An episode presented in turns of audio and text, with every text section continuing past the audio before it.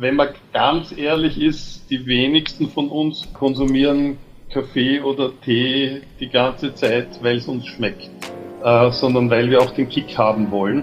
Eigentlich schon eine Definition von Missbrauch. Wir verwenden es nicht mehr als Genussmittel, sondern als Psychopharmakom.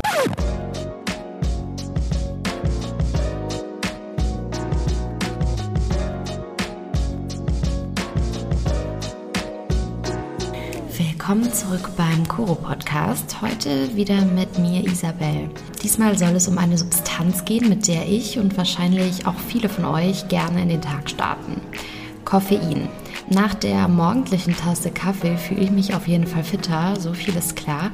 Aber sonst ist mir aufgefallen, dass ich gar nicht so viel über Koffein weiß. Daher unterhalte ich mich heute mit Wolfgang Beigelböck. Er ist Psychologe und hat ein ganzes Buch über Koffein geschrieben, worin er bespricht, ob Koffein nun eher ein Genussmittel oder ein Suchtmittel ist. Hallo Herr Beigelböck, schön, dass Sie heute da sind. Ja, vielleicht können Sie sich am Anfang mal unseren HörerInnen vorstellen. Sie befinden sich ja gerade in Wien, richtig? Ich bin in Wien, ja. Ich arbeite an einer oder an der größten Suchtklinik Europas, im Anton Bocksch Institut und äh, unterrichte an ein, zwei Universitäten nebenbei ein bisschen. Mhm. Jetzt soll es ja heute hauptsächlich um Koffein gehen. Dazu haben Sie ja auch ein ganzes Buch geschrieben, deswegen bin ich ja auch auf Sie gestoßen. Vielleicht zum Einstieg ähm, die knackige Frage, was genau ist Koffein eigentlich? Also Koffein ist ähm, eigentlich kein Aufputschmittel, wenn ich es auch provokativ formulieren darf auf die knackige Frage, mhm. sondern äh, es ist eine, eine chemische Substanz, die einer anderen chemischen Substanz eignet, äh, ähnelt, die wir im Körper produzieren, die unseren Zellen sagt, dass sie sich beruhigen sollen und runterfahren sollen. Das heißt, wenn wir sehr viel Energie verbraucht haben, äh, wird eben diese Substanz gebildet, äh, dockt an den entsprechenden Rezeptoren an und sagt, runterfahren weniger Stresshormone produzieren, weniger äh, Energie bereitstellen und äh, Koffein ähnelt dem chemisch sehr, besetzt dieselben Rezeptoren und verhindert, dass wir runterfahren sozusagen, dass wir uns beruhigen. Also es ist keine Droge im Sinne eines Aufputschmittels, wie man es sonst kennt, wie Kokain oder mhm. Amphetamine oder etwas. Aber die Wirkung ist halt dann relativ ähnlich. Wenn man Koffein pur nehmen würde quasi, das gibt's übrigens. Das, äh, das äh, haben Sie vielleicht auch schon gemacht. In manchen äh, Schmerzmitteln ist Koffein drinnen, um die Wirkung zu verstärken. Ach ja, okay. Müssen, Sie müssen halt dann auf dem äh, Analgetiker nachschauen, aber bei einigen ist das drinnen. Ähm, das haben Sie nämlich auch in Ihrem Buch geschrieben, dass Koffein Bestandteil unserer täglichen Ernährung ist, ohne dass wir uns unbedingt dessen bewusst sind. Ähm, wo steckt denn überall Koffein drin, wo man es vielleicht gar nicht vermuten würde? Ähm, also die, die häufigste Art und Weise, wie wir Koffein außer Kaffee konsumieren, ist wahrscheinlich Schokolade, mhm. weil äh, in Kakaobohnen auch Koffein drinnen ist. Und wenn Sie 100 Gramm einer, wie es jetzt zunehmend moderner wird, einer, einer Hoch, also einer Schokolade mit sehr hohem Schokoladeanteil, äh, Kakaoanteil konsumieren, also so 90 Prozent, dann konsumieren Sie fast so viel Koffein wie äh, wenn Sie einen kleinen Espresso konsumieren. Also zum Beispiel. Ne? Da ist es sehr häufig drinnen. Äh, dann in diesen ganzen letzten Zeit modern gewordenen Zusatzgetreid, äh, Zusatznahrungsmitteln wie Guarana und, und diese Dinge. Und interessanterweise, allerdings in sehr, sehr geringen Mengen, äh, in Lindenblütentee. Also dort, wo man eigentlich überhaupt rechnet, aber wirklich in sehr, sehr geringen Mengen. Interessant. Ähm, da muss man vielleicht mal seine abendlichen Routinen überdenken, wenn man jetzt hier immer Schokolade isst abends und dann vielleicht nicht so gut schläft, dann weiß man jetzt, woran es liegt. Vor allem, wenn Sie dunkle Schokolade essen. Außerdem heißt es auf dem Klappentext Ihres Buches, ähm, ich lese es mal kurz vor, Koffein ist weltweit neben Nikotin die am häufigsten geh- und vielleicht auch missbrauchte psychoaktive Substanz. Ähm, das fand ich klang jetzt auch erstmal beunruhigend, ähm, vor allem für, für, Leute wie mich. Also ich trinke bestimmt jeden Tag mehrere Tassen Kaffee. Ähm, können Sie das mal erläutern, diese Aussage? Das, ist, das hat schlicht und einfach damit zu tun, dass es äh, von der Menge an Koffein, die konsumiert wird, in den ganzen Cola-Getränken, Energy-Drinks, in Kaffee, in Tee und was weiß ich was alles. Ähm, die äh, und wenn man ganz ehrlich ist, die wenigsten von uns äh, konsumieren Kaffee oder Tee die ganze Zeit, weil es uns schmeckt, äh, sondern weil wir auch den Kick haben wollen. Mhm. Und das ist eigentlich schon eine Definition von Missbrauch. Wir verwenden es nicht mehr als Genussmittel, sondern als Psychopharmakon, wenn man sehr streng ist. Ähm, die, und es kann auch abhängig machen. Ähm, wobei das eine ja in der Wissenschaft äh, sehr umstrittene Geschichte ist. Äh, also es erfüllt alle Kriterien, die man haben kann, zumindest zwei Kriterien ganz, ganz sicher, die, damit man eine Abhängigkeit diagnostizieren könnte, nämlich Entzugserscheinungen und Gewöhnungseffekte. Das heißt, man hält immer mehr aus und wenn man einmal nicht trinkt, kriegt man im Regelfall Kopfschmerzen. Das ist eine typische, die geringste Entzugserscheinung, die man auf Koffein hat. Also das ist so Wochenende und äh, etwas länger schlafen und mit Kopfschmerzen aufwachen und nach der ersten Tasse ist es weg, sind das mit sehr hoher Wahrscheinlichkeit Entzugserscheinungskoffein. Das heißt, Sie könnten es diagnostizieren, aber die offiziellen Diagnosekriterien lehnen das ab zu diagnostizieren, äh, mit der Begründung, da gibt es noch Forschungsbedarf und so weiter. Der Grund mag wahrscheinlich daran sein, wenn man das anlegen würde, diese Kriterien auf die Gesamtbevölkerung, kommt man in manchen Bereichen auf bis zu 60 Prozent der Menschen, die einen, nach dieser Definition eine Koffeinabhängigkeit entwickeln würden.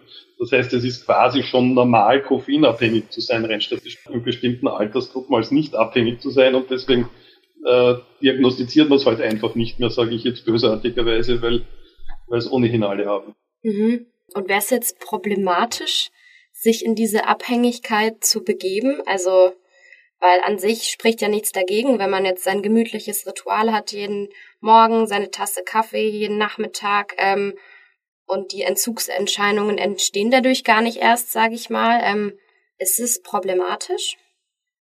Nein, überhaupt nicht. Äh, die, äh, also ich trinke auch selber Kaffee, also Klarstellung.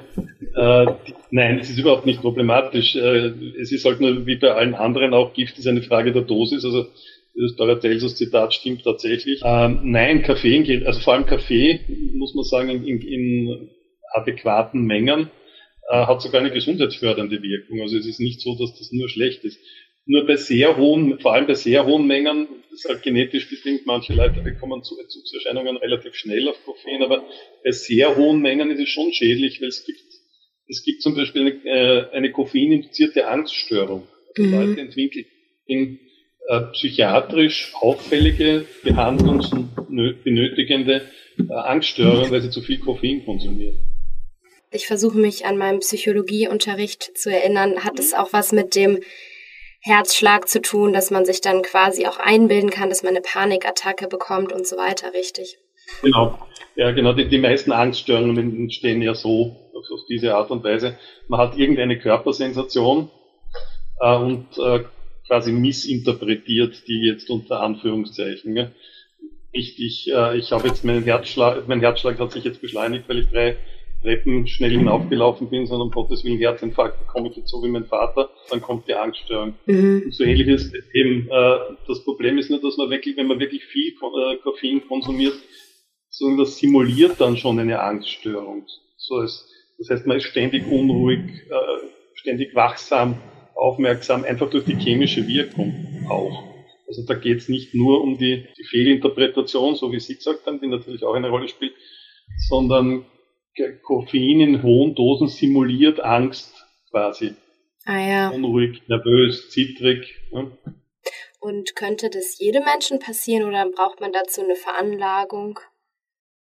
Also wenn Sie genug trinken, könnte es theoretisch jedem passieren. die Veranlagung ist nur, wie schnell es passiert. Mhm. Wie, also es gibt Leute, die haben bekommen bereits Entzugserscheinungen nach ein, zwei Tassen, wenn sie die regelmäßig trinken. Was für den üblichen, was eigentlich ein völlig üblicher Gebrauch ist. Mhm. Überhaupt kein bedenklicher Gebrauch ist. Okay. Und welche Menschen, wir haben es jetzt ja schon kurz angeschnitten, sollten dann ähm, auf Koffein lieber verzichten? Also ob, ob man ganz verzichten sollte, ist dann eine Frage, die man mit dem Arzt klären sollte. Aber reduzieren sollte man es eben schon bei bestimmten, bei bestimmten Erkrankungen, bei psych bestimmten psychiatrischen Erkrankungen. Äh, äh, eben bei Angststörungen, Psychosen, Manien, bei Depressionen scheint es im Gegensatz aber wieder hilfreich zu sein. Also mhm. das beugt sogar Depressionen vor. Äh, und bei bestimmten äh, Internist, internen oder, oder physiologischen Erkrankungen, wenn man da sehr aufpassen muss, äh, ich habe jetzt gerade wieder eine Studie gelesen, es scheint sogar Schlaganfällen, Kaffee scheint sogar Schlaganfällen vorzubeugen. Aber wenn ich schon von Haus aus einen sehr hohen Blutdruck habe, aus irgendeinem anderen Grund und dann noch Kaffee drauf trinke äh, oder Koffein drauf konsumiere, steigert das natürlich den Blutdruck wieder und dann gilt das wieder nicht. Also die, die medizinischen Geschichten sollte man äh, dann mit einem Arzt abklären, ob das äh, jeweils im Einzelfall passt oder nicht. Mhm. Und bei Medikamenten sollte man aufpassen. Äh, Koffein wird über ein bestimmtes Enzym abgebaut und über dieses selbe Enzym wird, werden auch viele Medikamente abgebaut. Das heißt, die, da gibt es eine Wechselwirkung und Koffein wirkt auf einmal viel stärker. Oder ich habe scheinbar Nebenwirkungen auf das Medikament, die aber gar nicht vom Medikament kommen, sondern vom Koffein kommen, weil plötzlich mein Spiegel so hoch ist, zum Beispiel bei bestimmten Antibiotika, man irgendwie verschrieben bekommt und auf einmal verträgt man Koffein schlechter, bin ich nervös und weiß nicht wieso. Ich trinke ja nicht mehr Kaffee als früher. Also das heißt, da, geht es um dieses ZIP 450 1A2, aber es ist egal, muss man sich nicht merken. Mhm. Aber wenn, wenn ich ein Medikament erhalte, und das sind eine, eine ganze Reihe von Medikamenten, von Pilzmittel bis Antidepressiva, äh, die über das abgebaut werden, wäre es gut, wenn man auf Koffein verzichtet. Das steht leider nicht immer in den, in den Beipackzetteln drin. Okay. Sie meinten, Koffein kann sogar Depressionen vorbeugen. Ähm, wie, wie genau funktioniert das? Ja, das weiß man auch nicht genau, wie es funktioniert. äh, wenn man ehrlich ist, äh, das sind einfach Langzeitstudien. Es, es gibt mittlerweile äh, Studien, wo man Kohorten von sehr, von zigtausenden Menschen über Jahre begleitet hat. In Amerika zum Beispiel oder in Kanada, in Europa ein bisschen weniger. Und äh, die immer wieder untersucht hat. Und äh, Leute, die einen mittelgradigen Koffeinkonsum haben, haben einfach weniger Depressionen. Mhm. Wenn es zu, zu wenig ist, ist die Depressionswahrscheinlichkeit höher und wenn man, wenn man viel konsumiert, ist auch die Depressionswahrscheinlichkeit höher. Das heißt jetzt aber nicht unbedingt, dass äh, manche Leute, wenn sie Depressionen haben, beginnen dann erst Kaffee zu trinken, um wacher zu werden und um aktiver zu werden, um aus dieser Lethargie rauszukommen. Also die Idee ist, dass diese aufputschende Wirkung einfach so, so leichten Depressionen entgegenwirkt. Ah ja. Eben, aber die, die, die, chemische Wirkung oder die biochemische Wirkung ist nicht ganz klar erforscht. Das ist eher ein korrelativer Zusammenhang. Mhm. Okay, aber dann weiß man ja schon, dass wenn man vielleicht einen mittelmäßigen Kaffeekonsum hat, dass man schon mal gut fährt. Folgen auch den meisten Krebsarten vor, wenn sie nicht andere Risikofaktoren haben. Aber ah ja, gut zu wissen. Ähm, und wir haben das auch schon angeschnitten. Ähm, ich würde sagen, eine der gängigsten Assoziationen mit äh, Koffein, gerade in Form von Kaffee oder Energy Drinks, ist ja, dass das uns fit macht und Energie gibt. Ähm, stimmt das wirklich oder ist es eine Art Placebo-Effekt? Äh, es gibt doch den Placebo, also es gibt beides. Mhm. Also wirklich, aber natürlich, wenn ich glaube, dass ich etwas konsumiere, äh, das mich aufputscht, bin ich auch aufgeputschter sozusagen. Also es ist, es ist tatsächlich chemisch schon so, dass eine eben nicht aufputschende, aber eine, eine Ermüdung verhindernde Wirkung dabei ist. Es gibt schon, also es gibt ein berühmtes Experiment aus den 50er Jahren von einem bekannten Psychologen, der weiß ich nicht, den, den, Lienert, wenn Sie auch Psychologie studiert haben, der hat in den 50er Jahren schon äh, Placebo-Effekte über den Herzschlag provoziert. Das heißt, wenn die Leute glauben, sie sie äh, konsumieren Koffein, haben sie auch eine erhöhte Pulsfrequenz. Mhm. Andererseits, man weiß schon, dass es auch einfach chemisch so ist, dass es äh, eine quasi aufputschende Wirkung hat. Langfristig ist es natürlich nicht gut, weil es verhindert das Runterfahren. Ja, also wenn ich dann müde bin, bin ich anständig wird. Dann auch sozusagen. Ah ja, und ähm, wie viel Kaffee kann man denn jetzt in Form von Tassen pro Tag guten Gewissens trinken? Sie meinten, Sie trinken ja auch selber Kaffee, also ja. Wie sieht's denn da aus? Die Empfehlung der Europäischen Agentur für Ernährungssicherheit sind bei, äh, sind bei gesunden Erwachsenen äh, circa 400 Milligramm Koffein pro Tag. Das ist jetzt schwierig in Tassen umzurechnen, weil das hängt natürlich davon ab, wie viel Kaffeemehl Sie in Ihren Filter reinleeren, äh, ob, der, ob Sie Arabica oder Robusta trinken und wie viel Koffeingehalt er hat und so weiter. Aber äh, Daumen mal Pi sind das drei bis vier Tassen, normale Tassen Kaffee pro Tag. Mhm. Okay. Wenn man schwanger ist, sollte man das zumindest halbieren. Mhm. Jetzt haben Sie ein ganzes Buch über Koffein geschrieben. Ähm, vielleicht haben Sie ja noch irgendeinen überraschenden Fakt oder irgendwas, was man nicht vermuten würde ähm, für unsere HörerInnen? Jetzt muss ich nachdenken. Kein Problem. Wir haben Zeit. Wunderbar. Naja, ich, ich weiß nicht, das ist eher so ein anekdotenartig und hat jetzt nichts mit der Gesundheit zu tun, aber man hat in, zu Beginn des Kaffeekonsums im arabischen Raum äh, einige Zeit Kaffee so wie, wie so behandelt, wie wir jetzt illegale Drogen behandeln. Also, Ach wirklich? Ja, das, das wurde als, äh, also es ist vergiftete Gesellschaft sozusagen und es gab dann auch die wildesten Gerüchte, äh, was es gesundheitsschädlich ist. In Wirklichkeit äh, haben sich in diesen Kaffeehäusern, die sich im arabischen Raum gebildet haben, die Leute getroffen, haben politisiert und die, die Herrschenden haben einfach den Aufruhr geführt und haben dann begonnen, äh, Kaffee zu illegalisieren. Also aber wirklich mit Todesstrafen und lauter so brutalen Methoden. Oh Gott, oh Gott. Das, ja, ja. Sind Leute in Säcke eingenäht und ins Wasser geworfen worden, den Koffeinkonsum. Und, und wenn man, wenn man sich Berichte von frühen Reisenden anschaut, europäischen Reisenden, so aus dem türkischen Raum, die beschreiben dann, die, wie die Leute bettelnd vor den Kaffeehäusern die Fremden angegangen sind, damit sie ihnen irgendwie ein paar Münzen geben, damit sie sich Kaffee kaufen können. Also so würde, als würde man die Drogenabhängigen vom Bahnhofsvorplatz treiben.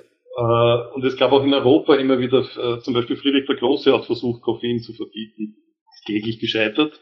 Übrigens mit, der, mit dem Satz, den man ihm nachsagt, äh, die Leute sollen Bier trinken, ich trinke das auch mein ganzes Leben und bin gesund und munter. Und die sollen keinen Kaffee trinken. Heute so irgendwie nicht mehr sagen können. Also da gibt es ein paar Anekdoten in diese Richtung. Ja, das war doch auf jeden Fall schon mal ähm, ein netter Fakt, den ich auf jeden Fall nicht kannte.